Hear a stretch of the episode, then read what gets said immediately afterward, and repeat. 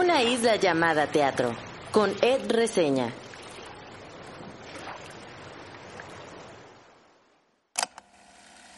Me gusta mucho pensar en la idea de que cuando en un musical a los personajes no les alcanzan las palabras para expresar todo lo que sienten, tienen que cantarlo y o bailarlo. Y ahí ocurre la magia del teatro. Un pedazo de la vida mostrado de una manera que no podría ocurrir en la vida real. El teatro musical no solo utiliza los recursos técnicos para crear un espectáculo de entretenimiento, sino también para contar una historia, desarrollar los conflictos de esos personajes y apelar a lo simbólico. Y son esos símbolos los que a veces se quedan en nuestra memoria. Eso o una canción pegajosa. Gracias por entrar en esta isla. Yo soy Ed Quesada o Ed Reseña. En mi isla hay pan de muerto, todavía. Hay caminatas junto a la orilla del mar con los pies descalzos. Y por supuesto, hay teatro, mucho teatro. La entrevista conversación de hoy es con María Perroni Garza, actriz con quien hablé de su incorporación al elenco de Mamá se fue a la luna para esta nueva temporada que ya se presenta los jueves en el Foro Lucerna. Me contó cómo fue su entrada a esta obra y cómo han sido sus procesos de ensayo y de construir al personaje de Caridad, la hermana de la protagonista de esta historia. Por supuesto también le pregunté por el cuerpo en que nací que protagonizó a principios de año, y me platicó de lo que significa esta obra para su carrera y los retos a los que se enfrentó. Además hicimos un repaso por varias de sus obras, ya que empezó desde muy chiquita, entonces tiene varias. Mucha anécdota, mucha risa. Salió por ahí Annie, Billy Elliot, Los Miserables, Nuestro Cuaderno Rojo y otras. Y estuvo muy divertido, la verdad, pero fue una conversación muy interesante porque me permitió conocer la visión que tiene María del teatro, del trabajo en equipo, de la formación y del hecho de venir de una familia de teatro. Y después de la entrevista yo les daré algunas recomendaciones de obras que pueden ver en los siguientes días. Si es la primera vez que escuchas este podcast y que escuchas mi voz, déjame advertirte un poco que a veces en las entrevistas se cuelan algunos ruidos de la ciudad, porque estamos en la Ciudad de México y porque estamos grabando desde un departamento. Entonces, pues de repente se escuchan los aviones, eh, se escuchan ladridos de perros, se escuchan timbres como el que están escuchando en este momento, y también estos sonidos de se compran y todos esos. Entonces, ahí disculpen, lo importante es que la voz siempre está en primer plano y se entiende. Y después de esta pequeña advertencia, aclaración, Ahora sí, vamos a conocer un poco de la isla de María Perroni Garza.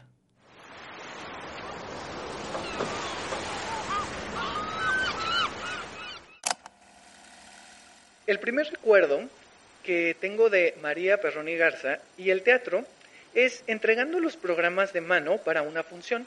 Creo que fue en una función de Solo quiero hacerte feliz en el Foro Lucerna, pero la primera vez que la vi en un escenario fue en aquel montaje de Annie en el Teatro de los Insurgentes, interpretando a la pequeña Molly. Recuerdo reír y conmoverme y pensar en el futuro que le esperaba. Más tarde la vi en otros dos musicales.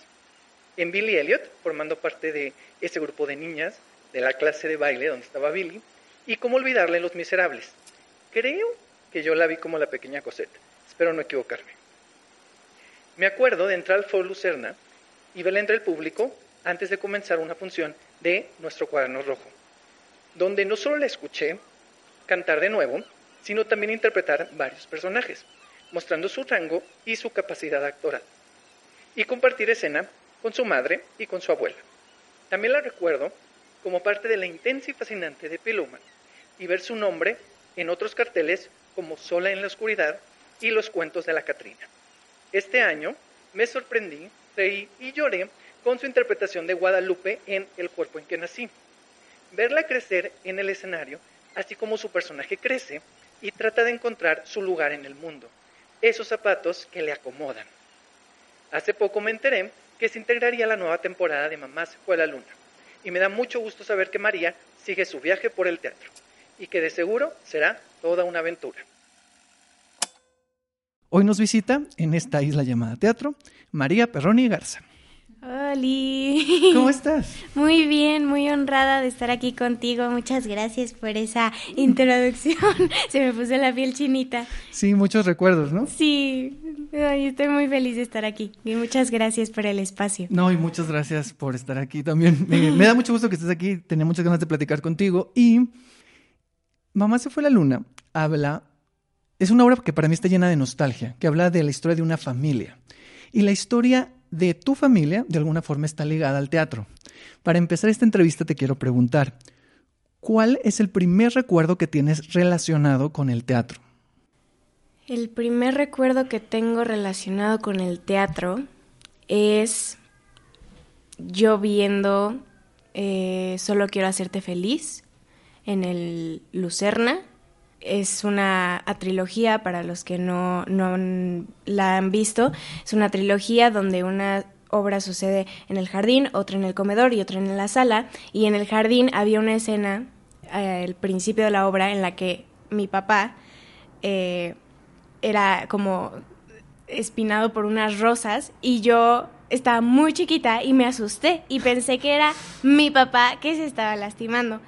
Y, y también en, en, el comedor eh, mi mamá rompía un plato con las manos en la mesa y también me asustaba mucho con eso. O sea, fue la primera vez que vi a mis dos papás eh, en una obra juntos, de la que tengo memoria, y ahí ya había empezado a, hacer teatro en escuelas de, de, teatro musical como lo es una que se llama Stage Company y una que se llama MB Teatro de Marco Antonio y Beto Torres, que actualmente sigo estando ahí, que es donde empecé, empecé. ¿Pero cuántos años tenías en ese entonces? Eh, bueno, con ellos empecé a los cuatro. Yo no me acuerdo de esta anécdota, pero mis papás siempre la cuentan, que mi primer acercamiento al teatro como tal fue que estábamos viendo a Chorus Line y en un número donde estaba el, eh, Steve Reese eh, yo estaba así de que sentada en la butaca y le decía a mi mamá, mamá, lo hizo por amor, una niña de tres años, ¿no? y, y mi mamá lo cuenta como, ok, creo que después de eso me di cuenta de que esta niña también se quería dedicar a lo mismo y pues ya me metieron a esos cursos y a partir de ahí no, no paré. muy bien, muy bien, ok. Ahora, eh, este podcast se llama Una isla llamada teatro. Utilizamos este concepto de isla. Imagina que hay una isla llamada María Perroni Garza. Es tu isla. si hubiera una isla con tu nombre, ¿qué te gustaría que hubiera en esa isla? ¿Qué cosas te representan a ti que deberían estar en esa isla? Que se podría ver, que se podría tocar, que se podría escuchar, que se podría oler. Creo que sin duda alguna habría música de todos tipos, porque algo que, que me caracteriza, caracteriza mucho es mi gusto musical, que es muy variado. eh, creo que también muchos colores y eh, como brillantes y así. Y sin duda eh, como baile, o sea, de alguna manera, ya sea de, de las hojas o de mí o de quien esté en esa isla, bailando. Ok, muy bien. Sí. Okay. Inciensos. Ok, perfecto. Va, me gusta. Una isla muy bailarina. ¿Te gusta mucho bailar? Sí. Ok. Sí, sobre todo últimamente he encontrado como un safe place ahí en el baile. Ok. Sí. Wow. Va. Imagina que en esta isla estás sola pero por un día te puede acompañar una persona. Esta persona puede ser una persona viva, una persona muerta, puede ser un personaje famoso, un personaje histórico, un artista, un filósofo, puede ser un familiar, puede ser un amigo, puede ser alguien muy lejano o muy cercano. ¿A quién escogerías para durante un día mostrarle tu isla? Ah, eh, de celebridad escogería a Umbe, que es uno de mis cantantes favoritos. Eh, es un cantautor que tiene rolas muy bonitas. O Silvana Estrada. Wow, ok. A Silvana sí lo ubico. escúchala, escúchala. Ok, Umbe se llama. Sí. Ok. ¿Es eh, tipo Silvana o como...? Sí, eh, tiene ahí como similitudes. Ok. Y persona cercana, escogería a... Mm, Una de mis mejores amigas que se llama Nicole Reyes. Ok, Sí. ok, muy bien, muy bien. Ah, con ella compartiste en la telenovela, ¿no? Sí, sí, sí, en, sí. En la ausencia. Así es. Justo. Ah, ok, ok. Muy bien, muy bien, muy bien. Ok. Para ir entrando un poquito a Mamá se fue a la luna, te voy a hacer una dinámica donde yo te voy a decir una palabra y tú me tienes que contestar con otra palabra. Lo primero que se te ocurra. Ok. ¿Va? Bueno, estas palabras tienen un poco que ver con Mamá se fue a la luna, pero también un poquito con el cuerpo en que nací. Ok. ¿Ok? Va. Viaje, Familia. familia, Eh, conexión. bailar, Alma. mamá, Hogar. musicales, Hogar. luna, Todo. teatro Milán, Templo. crecer, Brillo. papá, Compañero. cantar, Desahogo. cucarachita, Trilobite. fotografías, Recuerdos. espacio, Posibilidades. telenovelas, Experiencias. zapatos Lugar. Y por último, teatro. Sanar. ¿Qué? Muy bien. Muy bien, muy bien. Y conecto esta... No era examen, ¿eh? Luego, luego la gente se pone nerviosa así de... Esto parece examen. Sí. Y tú así como de... No, no, no. Conectando con sanar, me encanta que lo hayas mencionado en teatro, porque siento que también, ya entrando en Mamá se fue a la luna, Mamá se fue a la luna tiene mucho que ver con sanar y con sanar las heridas, ¿no? O sea, a través del tiempo. O sea, como lo dije, cuenta la historia de una familia, pero también cuenta la historia de las heridas de una familia. A partir, se, se cuenta a partir de la acción de la hermana mayor, que es Catalina, con sus hermanos. Tú te integras esta temporada interpretando a Caridad, la hermana de, de Catalina. Y bueno, Mamá se fue a la luna.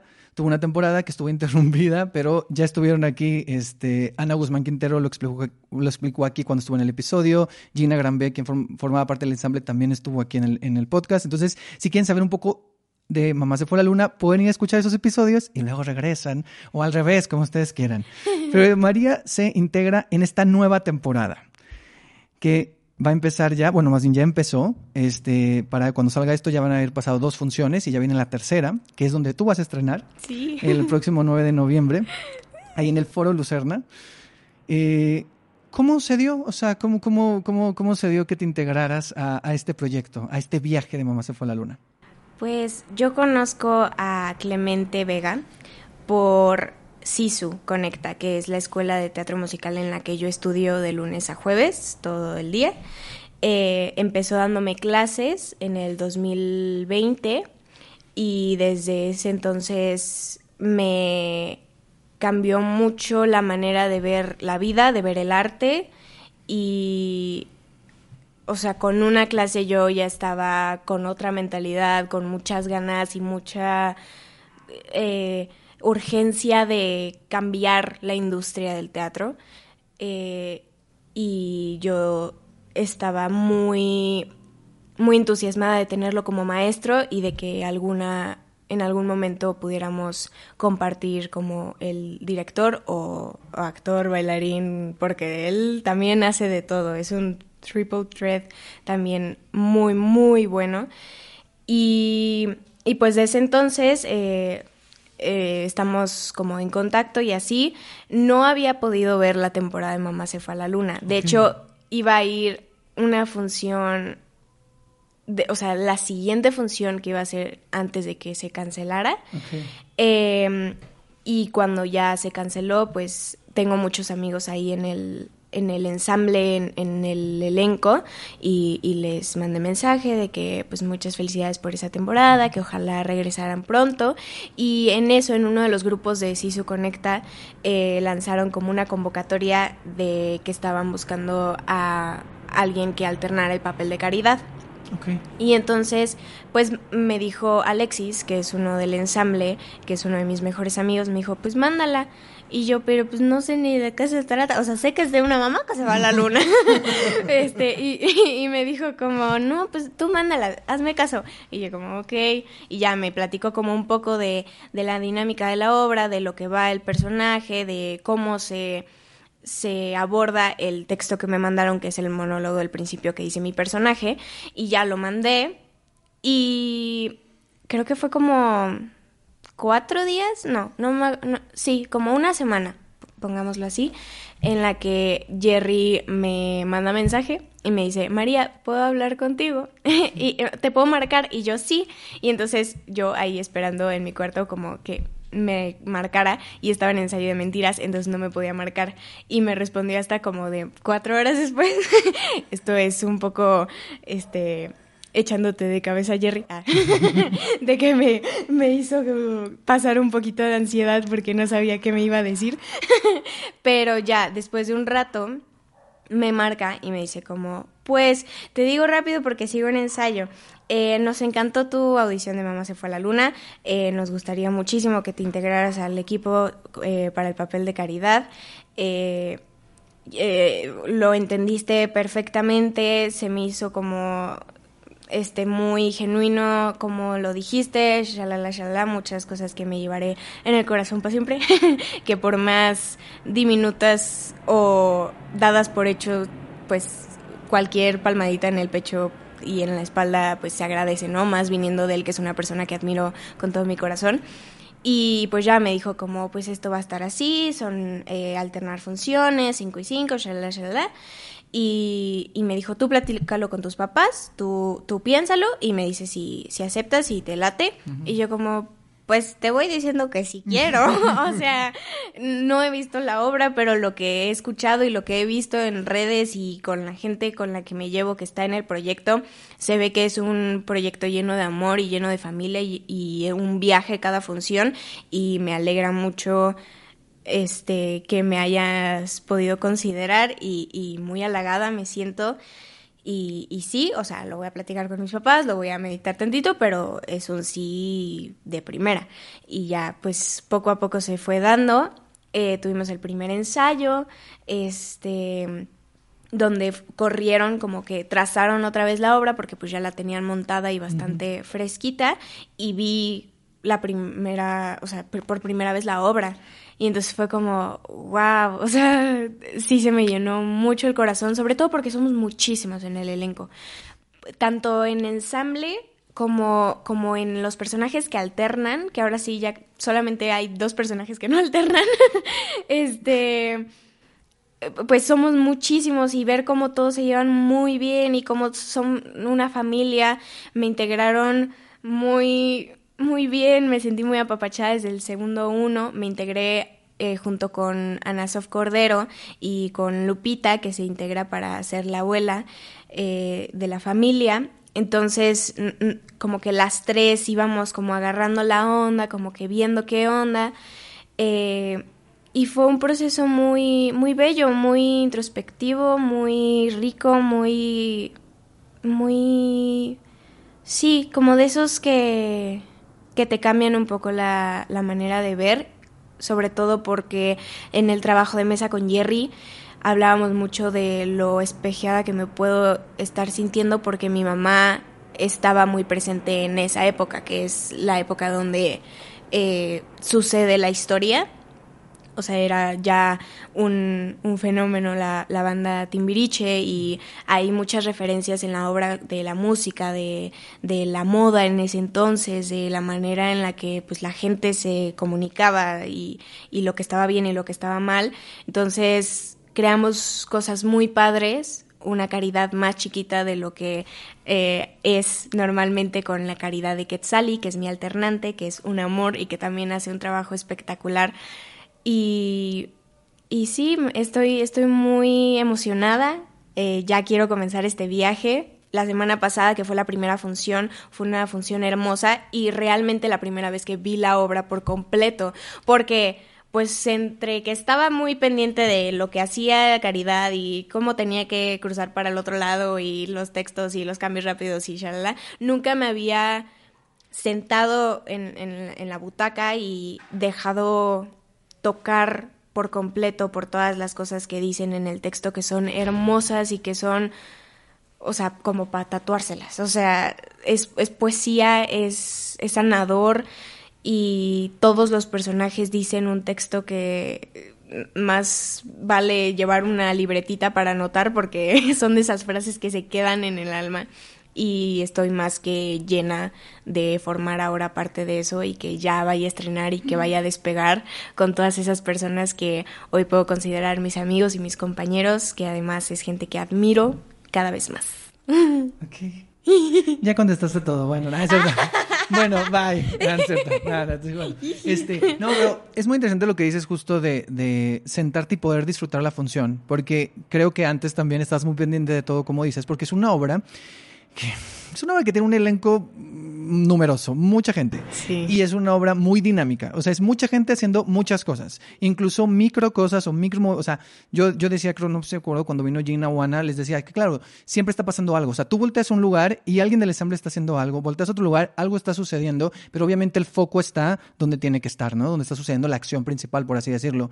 Pero también es una obra que tiene coreografías, que tiene un diseño de movimiento muy particular para cada personaje, que tiene música, que, o sea, no solo tiene música en, en, en pistas que, que, bailan y así, sino también hay canciones, o sea, también cantas. Entonces es muy interesante eh, todos estos retos a los que te enfrentan. Yo te, yo te quiero preguntar, para ti, ¿qué ha sido lo más complejo de, de esta obra, de hacer hasta ahorita?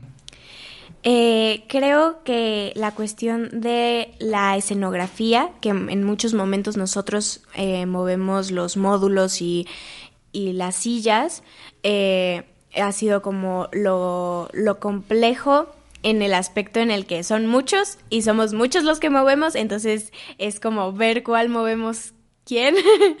y, y, pues creo que el integrar todo lo que, lo que a mí me marcó Jerry con todos los demás elementos que, como dices, todos están haciendo cosas diferentes a la vez y, y estamos ocupando todo el espacio.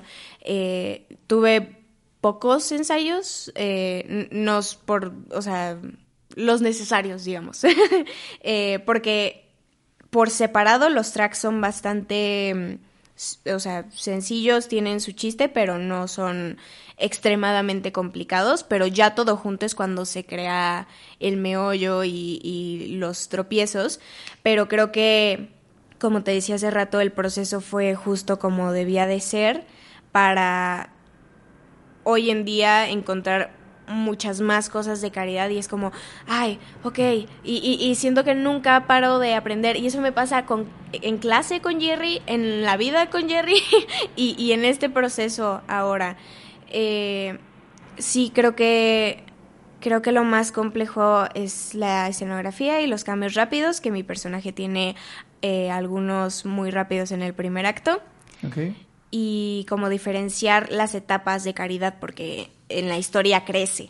Eh, entonces, cómo crear una caridad chiquita de 4 o 6 años a una de 18. Entonces, es como... Y el por qué crece de esa manera, y el por qué se vuelve así, o el por qué eh, reacciona así, es, ha sido muy padre y, y estoy segura de que voy a seguir encontrando cosas gracias a, Jerry y a toda la compañía y al texto que es maravilloso.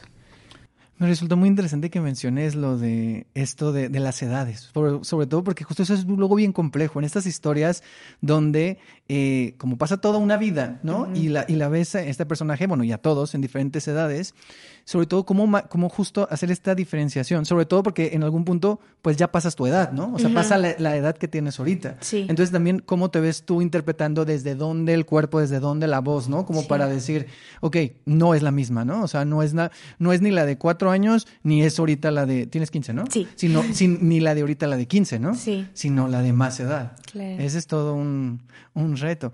Yo me puse a pensar que mamá se fue a la luna. Bueno, a tu personaje un poquito contando la historia, pero esto ya lo hemos contado. Eh, eh, su hermana, Catalina, les dice, eh, su mamá se fue a la luna, ¿no? O sea, la mamá se fue a la luna. De alguna forma ella crea como esta fantasía, ¿no? O sea, esta fantasía como para soportar una realidad o para poder hacer más llevadero el dolor. ¿Tú recuerdas en algún momento de tu vida donde a ti o tú has contado una fantasía para soportar el dolor? No, creo que, o sea, así como tal sucede en la obra, no, porque eh, pues tengo a unos papás que desde que nací me han dicho las cosas como son y, y como, o sea, sí amables y sí, sí, este, con cuidado, pero pero no ha habido necesidad de decir mentiras y creo que eso se ha pasado a mi manera de, de ser. eh, pero lo que sí he hecho y me he recargado en el arte es como cuando suceden esos baches o, o esa información que no quieres, o más bien que no puedes procesar, que no encuentras las herramientas de cómo hacerlo, me recargo en el arte y en mis clases y estoy pensando mucho y ok, vamos a meternos a clases de baile y vamos a meternos a clases de actuación y vamos, o sea, como que eh, sí, estimular mucho esa ruedita de, de la del arte, del baile, del canto, de, de la actuación, para luego ya más tranquila y más plena pensar en esas cosas. Y creo que, que Catalina un poco hace eso. Supongo también toda la familia, de, cada quien de su manera, eh, como que vive su duelo ignorándolo, no diciéndolo, este, a veces diciéndolo, pero encontrando las palabras o a veces ni siquiera sabía que lo tenía y entonces se da cuenta y entonces es como muy muy gozoso ver la forma tan humana de cada personaje para vivir su duelo de la manera en la que lo viven. Catalina, o sea, pues haciéndose cargo de dos niños que ahora son sus hijos.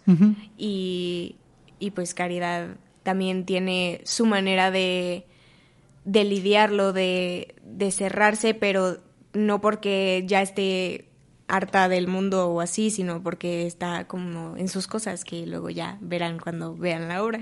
sí, sí, sin spoilers. Pero, no, no, pero muy bien. Sí, justo, o sea, justo de mi pregunta iba a esto, o sea, a esta idea como de, como dices, como de los escapes, ¿no? O sea, como este escape de cuando sucede algo es si buscas, o sea, lo puedo pensar perfectamente cuando en 2020, 2021, el, el foco de la pandemia, esta idea de vámonos a la ficción, o sea, vámonos a ver películas, vámonos a leer libros, estemos ahí y tratemos un poco de olvidar lo que está pasando, ¿no? Claro, Entonces, sí. un poco lo que tú dices me parece muy interesante porque en el poco tiempo que llevamos de entrevista, eh, si alguien no te conoce y escucha, dice, esa niña se la pasa en clases todo el tiempo, porque creo que hay algo de ti que te gusta mucho estar en esos procesos constantes de formación. Sí.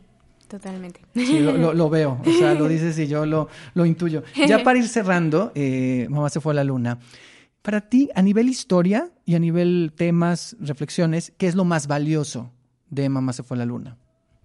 Eh, importante de ver como espectadora, creo que lo más importante es ver historias mexicanas eh, en las que nos podemos reflejar muy fácilmente. Como actriz, el espejearme y el prestarle cosas de María a Caridad y a la historia en general eh, y sanarlas conforme cada función. Y como María María creo que el haberme topado este texto con estas personas con Jerry como director en ese espacio eh, en este momento de mi vida eh, sí creo que el universo me lo mandó como un regalo y, estoy muy muy agradecida y, con ganas de, de, seguir aprendiendo y, y de seguir creando y, y con muchas ganas de, de, sí, de irnos al espacio un ratito todos juntos y, y buscar en esas estrellas, en esos recuerdos y, y afrontarlos y abrazarlos porque son parte de nosotros. Muy qué bonito, muy bien. Pues ahí está. Eh, cerramos esta parte. Mamá se fue a la luna. Se presenta los jueves a las 8 en el Foro Lucerna. Van a estar hasta el 28 de diciembre. Tengo aquí las funciones de María, se las voy a decir. Es, ¿Empiezas el 9? Sí.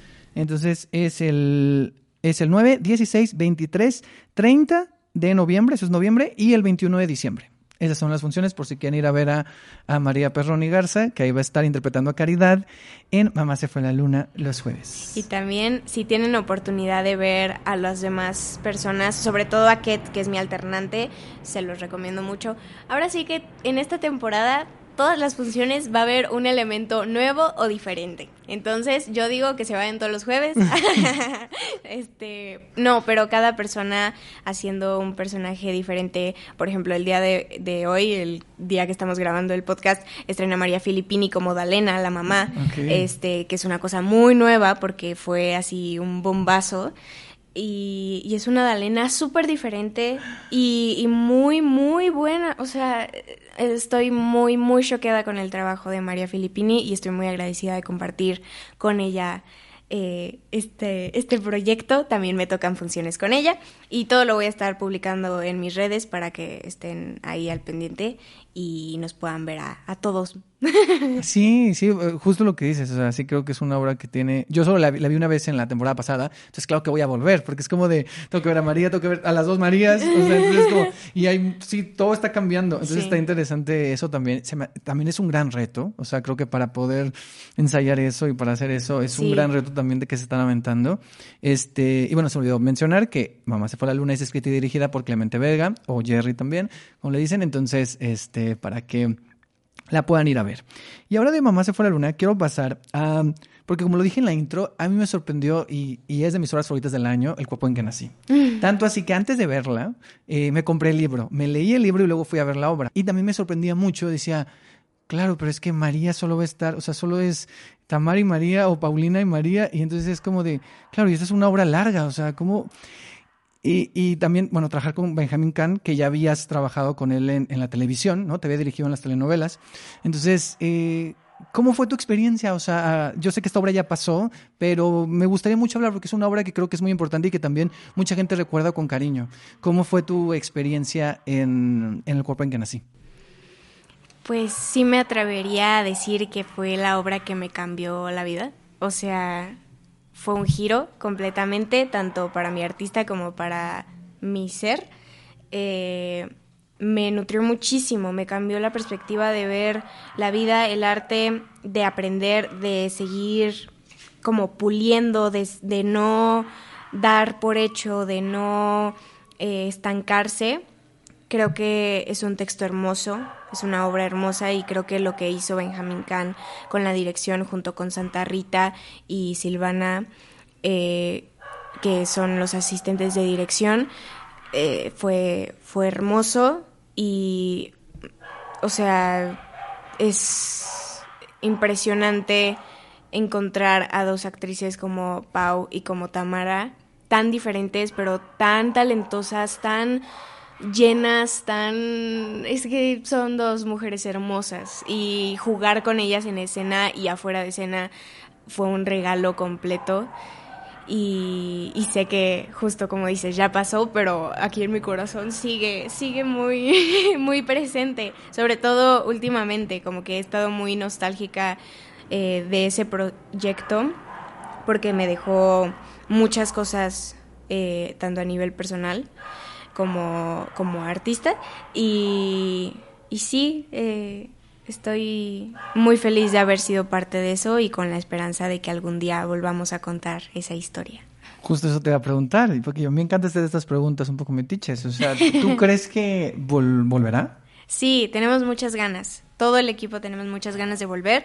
Estamos viendo la posibilidad. Eh, todavía no, no está asegurado nada. Obviamente cuando lo esté, pues ahí estaremos comentándolo, diciendo. claro, claro. Eh, pero, pero sí, tenemos muchas, muchas ganas eh, de contarlo porque sí creemos que es una historia que tiene que escuchar todo el mundo, que también se puede espejear mucho y es muy divertida y muy sanadora de contar. Ok. Sí, es, es muy bonita y también creo que comparte eso. Pero cuando empezaste a, a dar tu respuesta, Sí creo, o sea, tú dices que a ti te cambió, ¿no? A nivel personal y a nivel también como actriz. Yo sí creo también, digo, esta frase puede ser un poco trillada, pero yo sí diría que podría ser como un parteaguas en tu carrera, ¿no? O sea, sí siento que también es como por los retos a los que te enfrentabas, ¿no? O sea, mucho texto. Yo recuerdo, por ejemplo, hace poco, eh, antes de eso, en, no me acuerdo, fue 2021, eh, ver a tu mamá en Pequeñas Grandes Cosas. Eh, sí, sí, ay, siempre Sí, olvido. Es que siempre la confundo con la de puras, Puras cosas, cosas todas mar- a mí maravillosas. también me pasa, no te parece. Sí, así de, ¿cuál es de mi papá, cuál es de mi mamá, no? Casi que dices tú. Sí. yo por eso dije, ¿sí dije la correcta o he dicho la de, la de Pablo? Ay, ¿cuál dije?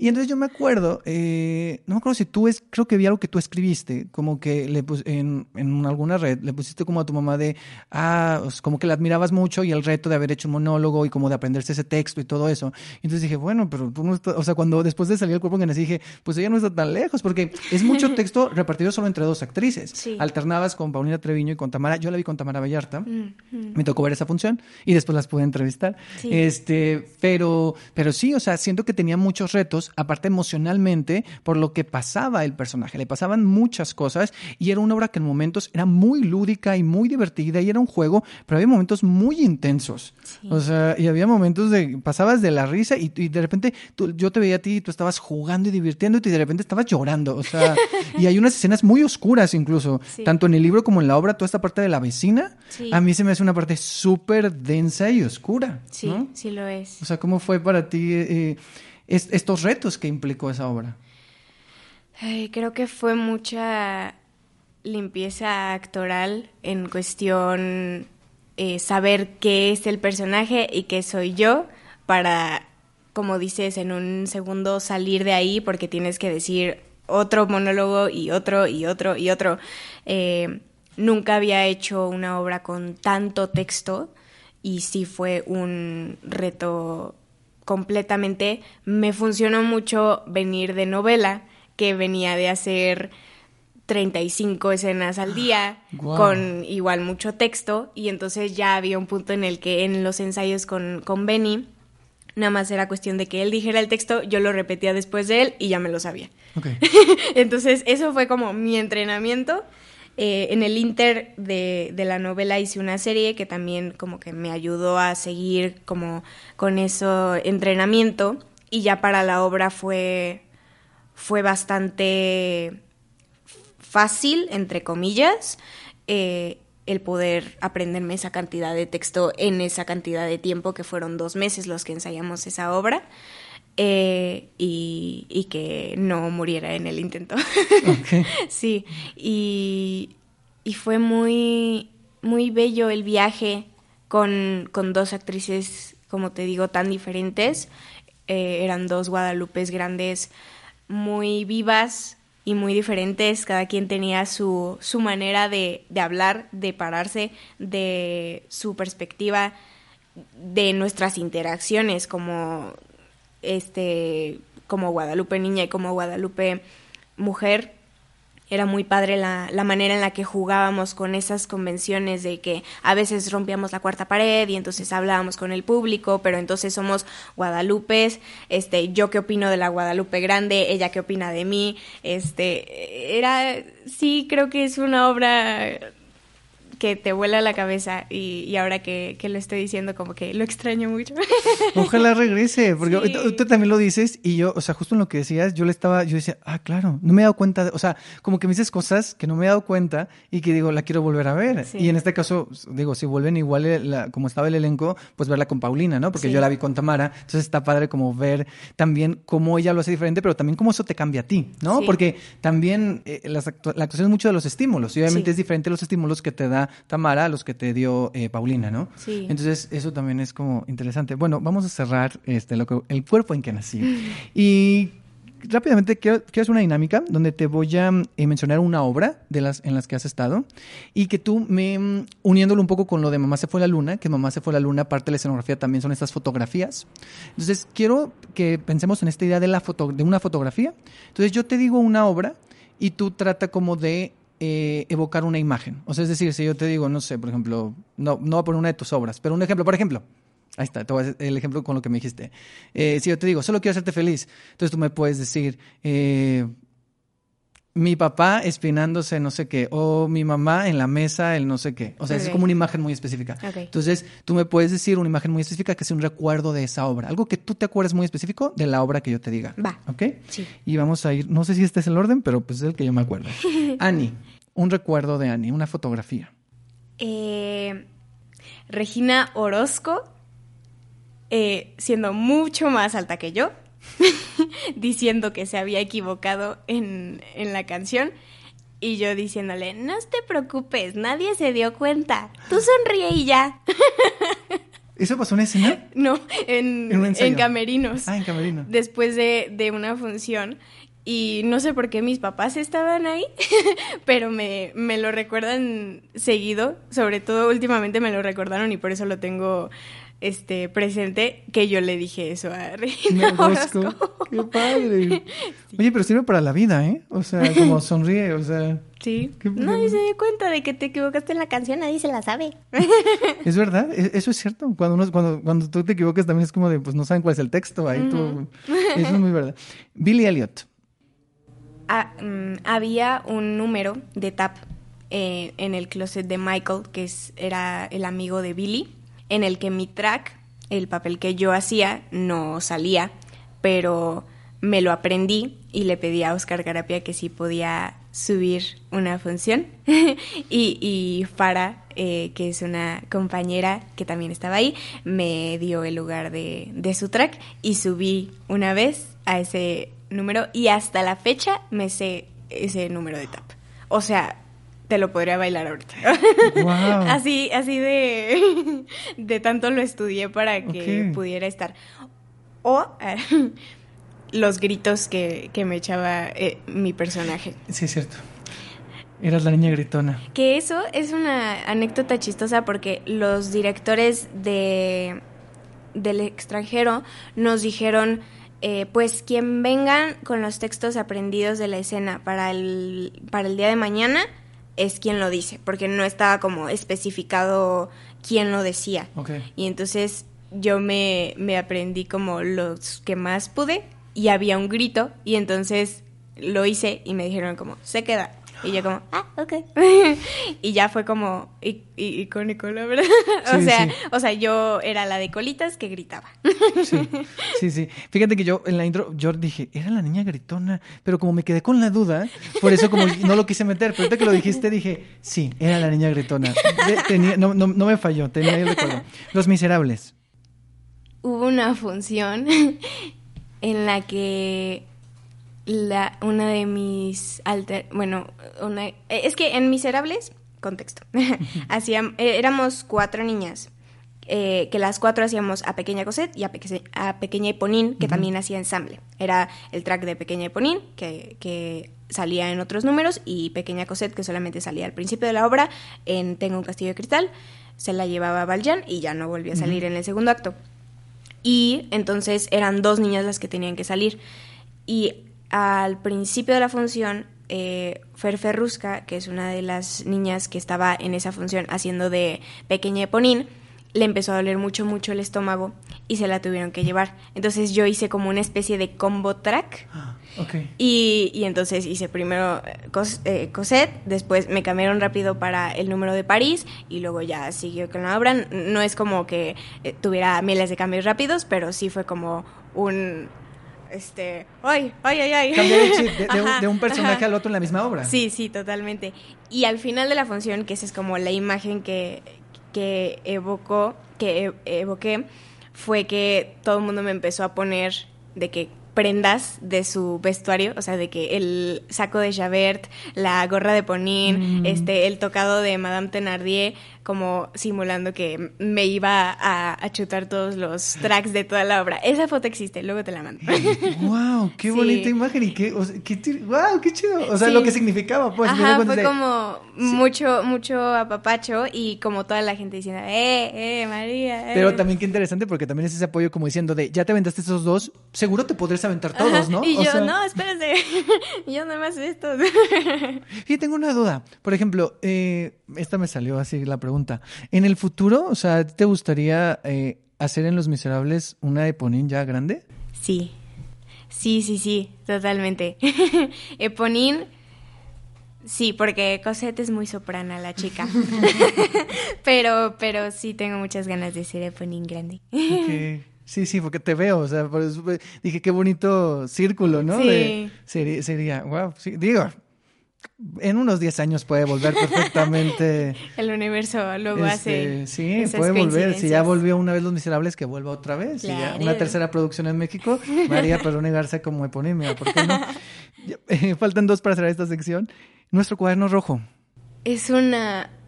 eh, una foto realmente en la que, que tomaron en un momento en la que la gente pensó que sí me había bajado en la obra. O sea, a ver, otra vez, contexto. Eh, el cuerpo, eh, nuestro cuaderno rojo era una obra eh, basada en monólogos de gente, bueno, de mujeres eh, contando su primera experiencia con la menstruación.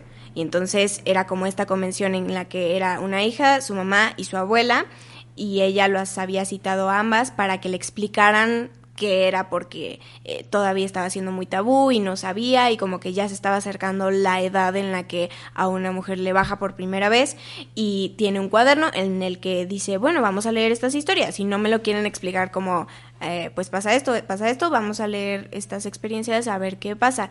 Entonces, esto se convierte en nosotras actuando esas experiencias, pero como si en realidad era mi abuela, mi mamá y yo, al principio de la, de la obra yo hacía como que estaba recolectando esas historias preguntándole a la gente del público, oye, ¿me puedes escribir tu primera menstruación?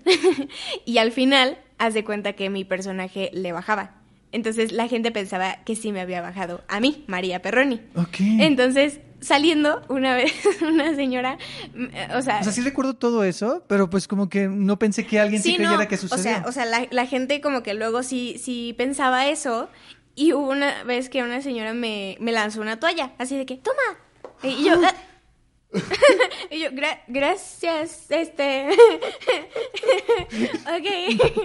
¿Y gracias. le, y le hiciste así? ¿La Ajá, tomaste? y yo como, gracias. Y ya al, a- saliendo de- del teatro, ya para irnos a cada quien a nuestras casas, me topé con la señora y le dije, oiga, es que es, es el personaje, no soy yo. Y estoy bien, ¿eh? O sea, ya no, no pasó nada aquí. Eh, Toma su toalla. y ya, pero fue como una imagen que, que, que hay una foto de mi cara así. Wow, ok. Y mi, y, y mi abu como toda sacada de onda. Wow, ok. Me encanta porque de algunas realmente sí hay fotos. Entonces es como, mira, interesante cómo sí existen las imágenes, esos recuerdos de cada obra. Eh, yo en esta no te vi, pero sé que estuviste ahí y con esta cerramos. Eh, Sola en la oscuridad. Sola en la oscuridad. eh, fue una obra muy padre. Estuve poco tiempo porque empecé a estar en la novela, pero eh, eh, compartir escena con Itati Cantoral fue toda una experiencia y aprendizaje, igual con Luis Gatica y con Lenny y con Nina como alternante, que con ella compartí en Ani y no nos habíamos topado desde ese entonces y fue muy, muy bello. Eh, y la imagen, ay, creo que ha sido de los días más bellos de mi vida, lo podría este, decir así.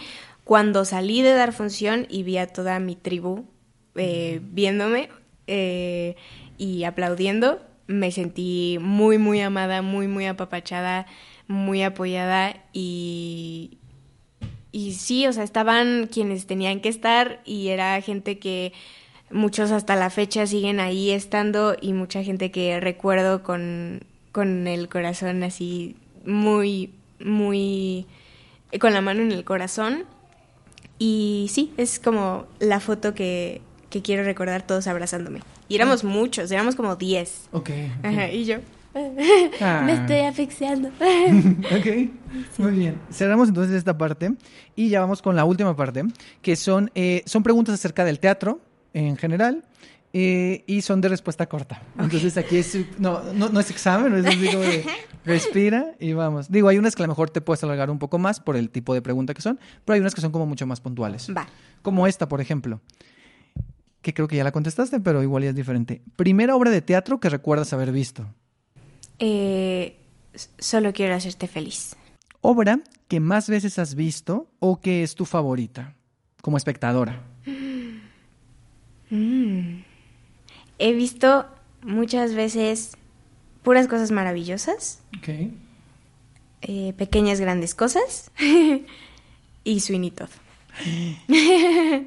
ya llevo siete veces.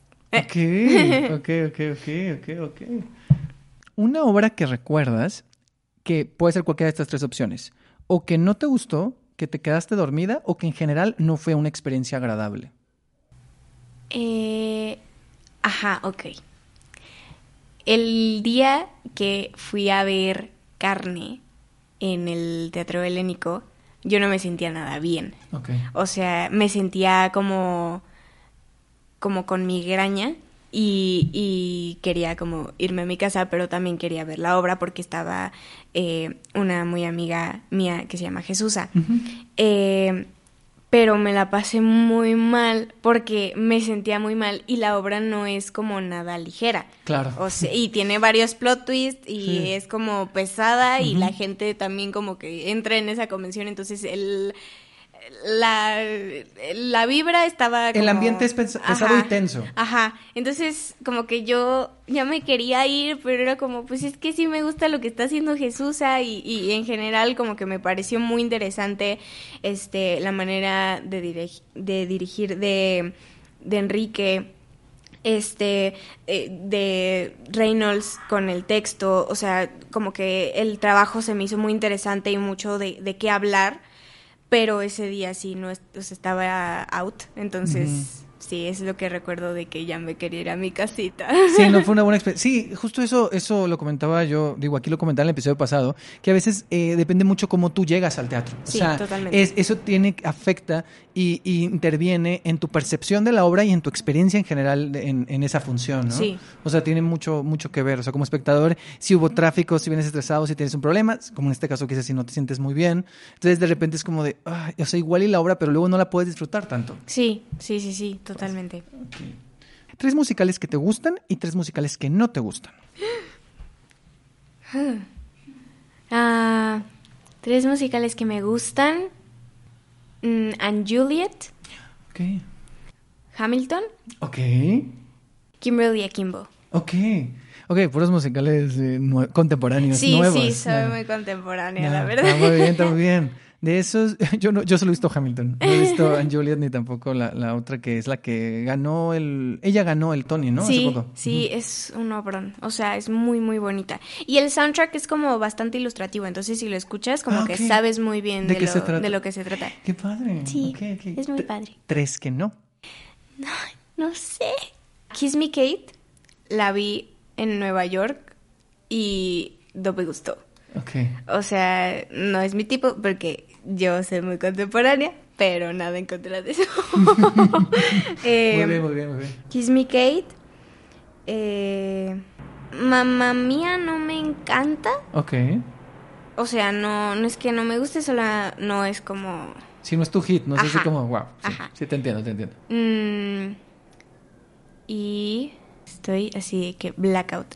Nada, no te preocupes. ¿Te gusta Cats?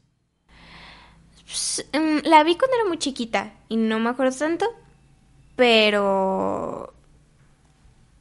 Pongamos cats. o s- Es que lo digo porque es la vieja confiable. o sea, es la que todo el mundo cuando le pregunto esta pregunta siempre es como Cats. Y Es, yo- co- es y yo- como turbia, o sea, como, o sea, o sea, como que ver a tantos gatos bailar. Luego, o sea, me acuerdo de la película que la vi. No, la- es que la película es- película es muy No, turbia. no, eso es un despropósito, o sea, eso es una pesadilla. ¿no? Ajá, Pero, pero si entramos como en eso de eh, buscarle lógica, sí es como, hmm. pero me imagino que ha de ser un gran reto y una experiencia muy interesante hacerla. Claro. Con toda esta corporalidad de gato y, y bailar todo lo que bailan. Justo eso te iba a decir, o sea, a ti que te gusta mucho bailar es una obra de las obras más físicas del teatro musical. Sí, ¿no? totalmente. O sea, super baile. Sí. Mm, ok. Muy bien, muy bien. Y hablando de esto, y ahorita yo te, eh, que hablamos de Los Miserables, eh, te preguntaba lo de si te gustaría ser ep- eh, Eponín de grande. ¿Qué otro personaje de teatro musical te gustaría ser, ya sea ahorita o que dices, en unos 10 años, mira, este o este y este? Ay, ¿cuáles no? Ah, o sea, sí tengo mi lista de Dream Rolls. Eh, Unos tres que tengas así más frescos. eh, bueno, ahorita actualmente estoy en, en MB Teatro y voy a ser Eliza. Sí. Y yo te iba a preguntar, justo cuando dijiste Hamilton, te iba a preguntar, en el futuro no te... Te hubiera hecho la dinámica esa, pero dije, no, es que yo tengo una dinámica en el podcast que se la hice a Gina y que se la hice a Gloria Toba cuando estuvieron aquí, que yo te doy un, un, un personaje y tú me dices del 1 al 5 qué tanto lo quieres hacer. Ah. Pero ya no, no, no te lo hice, pero, pero sí pensé mucho en de una de las Skyler Sisters de seguro quieres ser. Sí, Eliza. Eliza. ¿Te vas a aventar el, el, el, la canción esa, la de. Born? Madre Santa de la Tierra. Invitamos. Ay, por favor, ¿eh? Por favor. Por favor, porque yo me quedé con ganas de... estuviste también en un taller de cuando hiciste lo de Legalmente Rubia. Legally Blonde, sí, no puede Woods. Wow. Ese estuvo fuerte. Ese estuvo muy potente. ¿Sí? Este. Ah, ¿qué otra? Bueno, ahorita estás con lo de Liza en el taller. ajá. Ok. Eh, creo que Juliet de Anne Juliet. Ok, te veo, te veo, sí. Eh, Matilda. Ya estoy un poco grande para eso, pero, o sea, es como de esos personajes que sientes que naciste para ser. Ese. O sea, realmente sí. También Nathalie de Next to Normal. Eh, se le tengo muchas, Wow. muchas ganas. Sí, te veo, ¿eh? Bueno, sí, sí. Digo, tenemos el referente en México, lo hizo María Penella. Sí. Increíble. Ah. Pero, pero sí. Ok, ok, ok. Va, va, va. ¿Qué es lo más valioso o cuál es el consejo más valioso que has recibido de tu papá y tu mamá referente al teatro?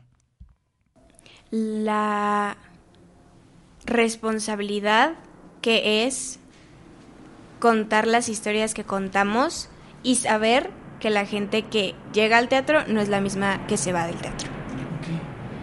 Y que en todas las funciones puede haber por lo menos una persona que es el primer encuentro que tiene con el teatro y que eso le puede cambiar la vida como nos lo hizo a nosotros. Y que en nosotros está como el seguir pasando esa batuta de lo hermoso y grande y bienvenido que es todo mundo a formar parte de esta comunidad y que el chiste es hacer arte, reflejarnos, eh, prestarles cosas, contar las historias de otras personas, ser empáticos con nosotros mismos, ser empáticos con el material y, y honrarlo y tenerle el respeto que merece. Creo que eso. No, está muy bien, está muy bien. Yo, sí que- yo- qué bonito. Sí, no, no, está, está muy bien. Siempre hago esta pregunta eh, a todas las personas que vienen acá y me gusta mucho hacerla y quiero saber también cuál es tu experiencia. ¿Te has enfrentado a la crítica negativa o a comentarios negativos acerca de las obras en las que has estado o acerca de, de tu trabajo? Y cómo, y si sí, ¿cómo lo has llevado? Mm, pues a mi trabajo eh, he sido muy afortunada de que no. A las cosas al exterior o de dónde vengo y el por qué estoy ahí, sí. Y ha sido un proceso bastante... eh, no fuerte, pero pues sí, profundo el, el saber eh, qué, con qué me quedo y con qué reboto porque no están hablando de mí o no, o sea, no, no es real lo que me están diciendo a mí. Claro. O sea, esta cosa de, ay, es que es la hija de... Hubo un tiempo que ni siquiera a mí como persona, sino que la gente me preguntara, oye, ¿y no te da como cosa que, que la gente esté diciendo de que tus papás y que no sé qué? Y yo, pues no, pero eh, el otro día escuché una frase de eh, una mentira dicha muchas veces no se convierte en realidad, pero si te la crees. Y entonces eh, creo que eso me pasó un po- en un cierto tiempo en el que yo decía como, pero ¿qué tal que sí me importa? ¿Y qué tal que sí es cierto? ¿Y qué tal que por eso estoy parada donde estoy? Y hoy en día sé que sí por ellos estoy parada donde estoy porque ellos me enseñaron mucho de lo que sé y me permitieron acercarme al teatro y vivir cada experiencia que, que el universo me ha mandado y que gracias a eso mm, este, me aventé a hacer la audición de Annie con seis años, este, con miles de extranjeros que ni hablaban el mismo idioma que yo, y de ahí a Billy, a Miserables, y de ahí como no parar y no, no eh, lle- dejarme llevar por esos comentarios y simplemente pues pararme ahí y, y que la gente vea, o sea, que el simple hecho de que no es porque mis papás sean quienes son, sino porque yo lo estoy disfrutando y porque sí se me pasó la, la gozadera que tienen por, por el arte. O sea, eso sí lo tengo en la sangre, eso sí. y eso se los voy a agradecer siempre. Y, también pues esta madurez que me han inculcado de decirme las cosas como son, de instruirme al, teatro musical, al teatro en general desde muy chiquita. Eh, pero sí, como que eso ha sido como el proceso de no estoy parada donde estoy por quienes vengo, pero sí, gracias a ellos, lo estoy. Sí, e- es un punto de partida, Sí. pero más bien tú tienes ese empuje, pero todo lo demás depende de ti Sí. y tú te lo has ganado. O sea, es decir, no, es que es la verdad. O sea, es, es que luego haces una cara. No, pero, pero tiene que ver con eso. O sea, es decir, sí, obviamente no, no.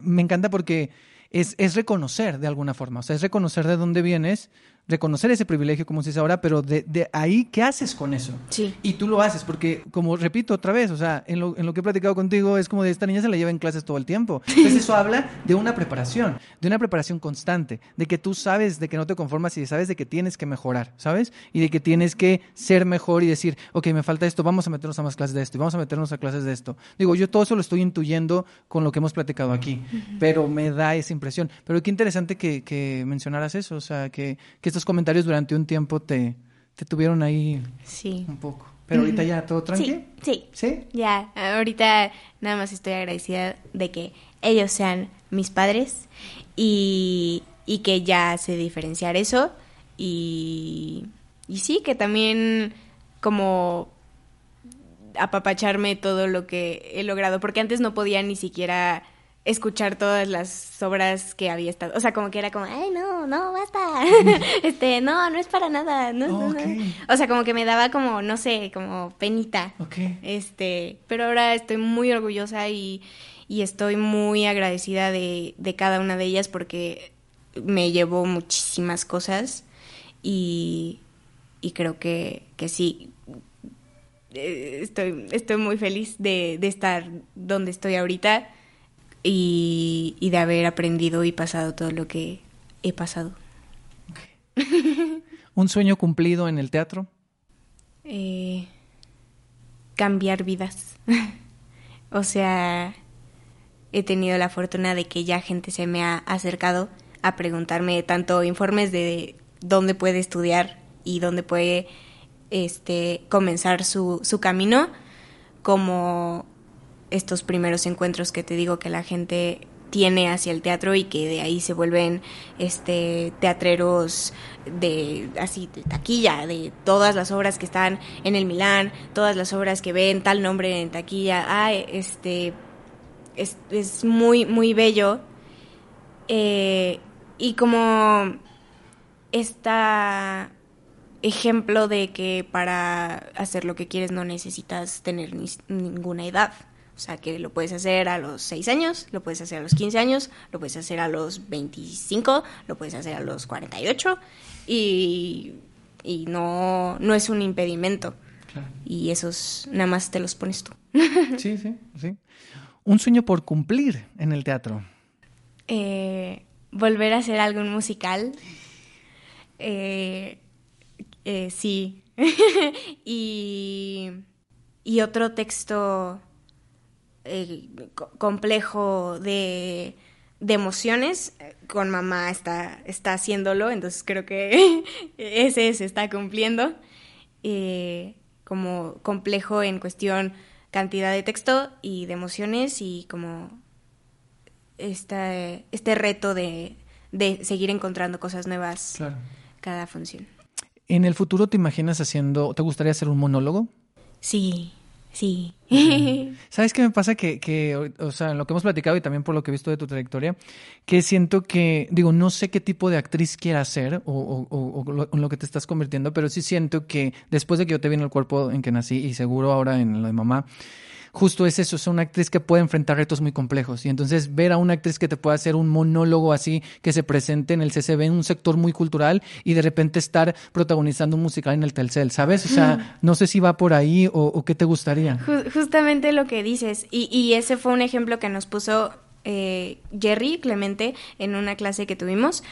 eh, que fuéramos, o sea, este, lo que quisiéramos ser, pero que él nos recomendaba que fuéramos artistas como Mao Salas. Mm, que en un año puede estar protagonizando un musical como José el Soñador y al día siguiente puede estar eh, como ensamble en Mamma Mía y al día siguiente eh, en una serie y al día siguiente en tal cosa.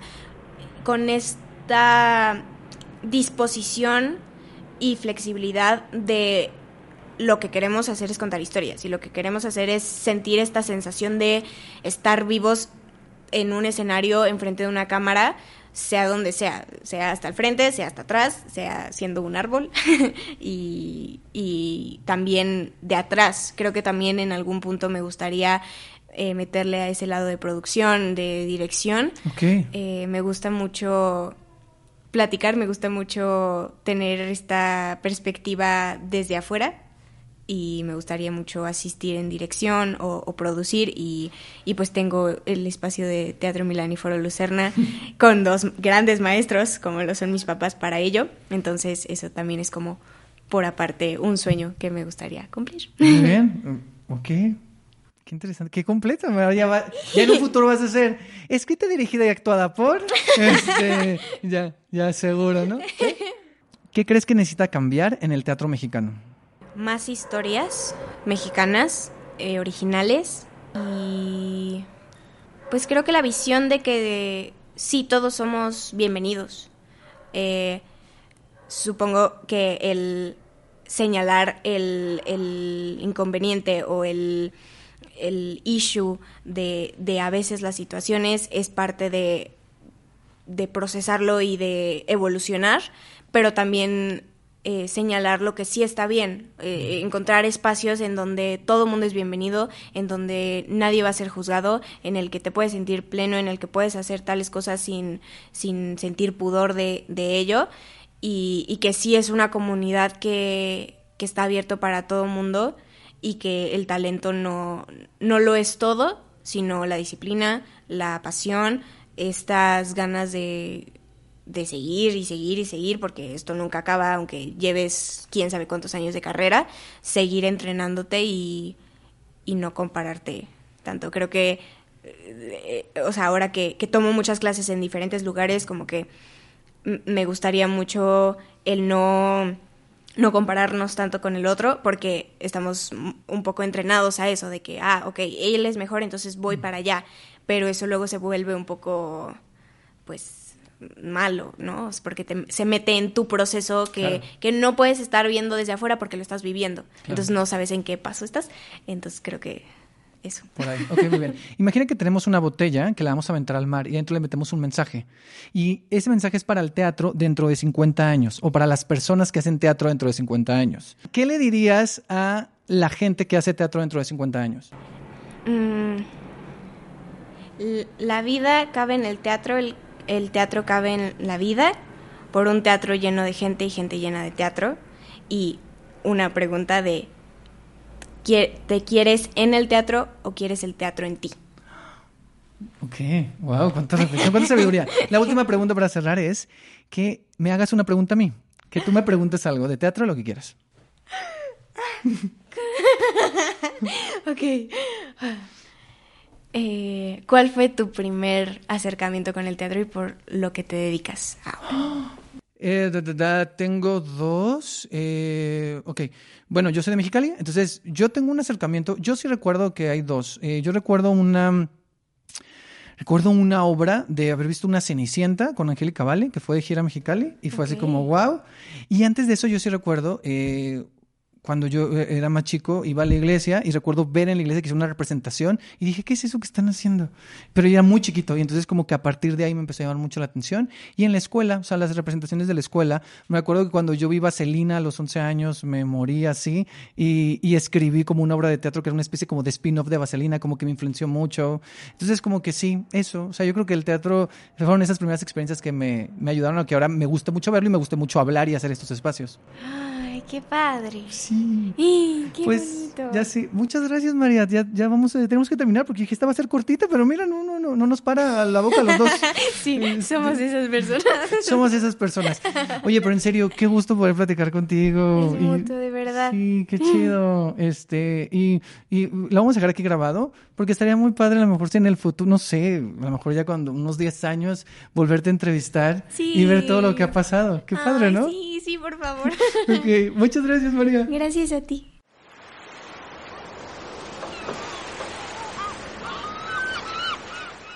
Muchas gracias María por pasarte a la isla. Gracias por tus risas, por esos aprendizajes que te han dejado las obras en las que has estado, las personas de esas compañías y tus padres.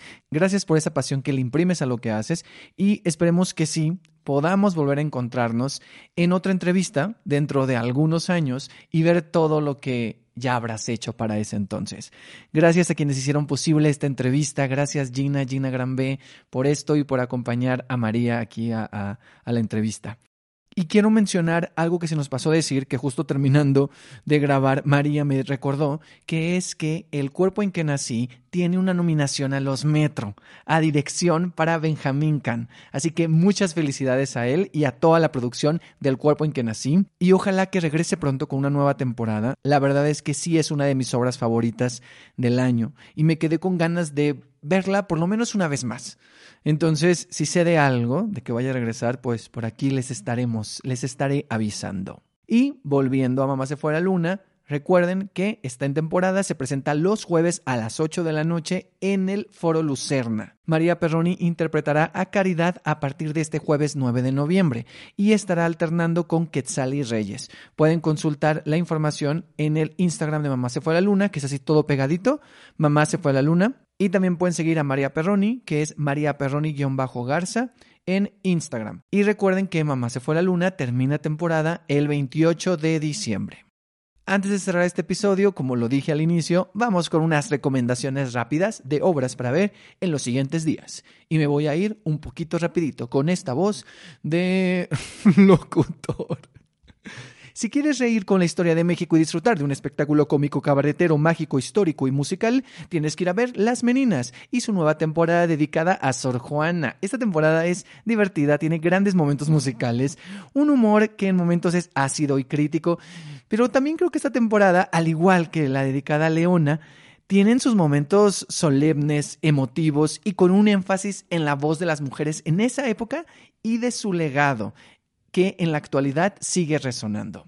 Las Meninas, Sor Juana, yo la peor de todas, se presentan los jueves a las 8.45 en el Teatro Milán hasta el 30 de noviembre. Y ahora, si quieres seguir viendo teatro que tenga que ver con la historia de México, pues aquí otra opción. Esta es un poquito más seria, pero muy entrañable. Y se trata de En medio de la maleza, el general Morelos, que sí, como su título lo dice, es la historia de Morelos, pero aquí es contada desde la perspectiva de Jacinta, una mujer indígena que se suma a Morelos con el propósito de envenenarlo. O sea, esto es un dramón, pero qué bonita manera de contar la historia, qué bonito dramón. Hay grandes momentos de iluminación, hay unos textos muy, muy poéticos. Es una obra entretenida, potente y que aunque habla de personajes y conflictos del pasado, de alguna manera también nos muestra cómo esos siguen conectando con el presente, con nuestro presente. Y la verdad tiene momentos muy emotivos. No, es que este personaje de Jacinta, no, no, es increíble. La verdad, me sacó unas cuantas lágrimas. No, no, lo veía venir. Pero bueno, En medio de la maleza es escrita y dirigida por Aldebarán Casasola. Solo le queda una función, que es este domingo 12 de noviembre a las 12.30 en el Teatro La Capilla. Así que anticipen su compra porque luego se agotan y es la última función. Dejando un poco la historia, si quieren ver algo emotivo y tierno acerca de crecer y los lazos familiares, la opción es lo que en ellos habita. Es la historia de Lila y Ángel, madre e hijo, que se la pasan huyendo, cambiándose de casa en casa, y en una de esas, Ángel conoce a Gabo y comienzan una amistad que se irá contando a través del tiempo, así como la relación madre e hijo. Aquí hay una historia muy emotiva, con momentos muy poéticos y potentes, pero también tiene un toque ahí como de misterio, y creo que esto también se logra gracias al diseño sonoro. Entonces, Ahí está Lo que en ellos habita, que es escrita por Aldo Martínez Sandoval y dirigida por Laura Baneco. Forma parte del ciclo de los 20 años de la Fundación para las Letras Mexicanas en el Teatro El Milagro. Les quedan tres funciones los martes 14, 21 y 28 de noviembre a las 8 pm, pues ahí en el Teatro El Milagro. Y ya para terminar estas recomendaciones, si quieren entrar en una divertida y en otros momentos perturbadora pesadilla, vayan a ver Algodón de Azúcar la historia de un hombre que se encuentra con tres payasos que lo invitan a recorrer una feria abandonada donde irá reviviendo episodios de su infancia eh, un poco alterados y un poco eh, creepy y extraños. Esta es una obra acerca de los traumas de la niñez que se quedan en el olvido y que se bloquean, pero que en algún punto de la vida salen a la luz y hay que enfrentarlos, hay que tomar decisiones y hay que hablarlos. Eh, está fuerte, está fuerte, está fuerte, pero vayan, vayan a ver algodón de azúcar. Recuerden que tenemos un episodio del podcast con Alejandro Morales, protagonista de esta obra, que estuvo aquí hablando de la primera temporada. Es el episodio 8, entonces pueden ir a escucharlo si quieren, porque allí hablamos largo, largo y tendido de esta obra. Y algodón de azúcar está agotando. Entonces, si quieren ir a verla, la temporada termina el 19 de noviembre, pero si quieren ir a verla, ya solo quedan boletos para las últimas fechas que son 17, 18 y 19. Entonces anticipen su compra porque son pocos lugares para que puedan ir a ver Algodón de Azúcar que es escrita y dirigida por Gabriela Ochoa que se presenta de jueves a domingo en el Teatro de las Artes del Centro Nacional de las Artes, CENART. Están hasta el 19, ya solo quedan boletos para 17, 18 y 19 por si la quieren ir a ver. Ahí Algodón de Azúcar que, que está, está, está fuerte, está fuerte, pero divertida, ¿eh? Yo me divertí mucho esta segunda vez que la vi. Recuerden que pueden seguirme en arroba Teatro en Instagram y en Twitter o X o X y en arroba rcena-teatro en TikTok. Es momento de despedirnos y dejar esta isla. Gracias por haber estado aquí. Nos escuchamos en un próximo episodio. Y si no, de seguro nos vemos en el teatro. Adiós. Es momento de dejar la isla, pero cada vez que vayas al teatro volverás a ella. Y si no, nos vemos aquí en un próximo episodio. Había una isla, pequeña isla, es un refugio, un escondite, una isla que nos aísla o nos conecta, ya lo sabré.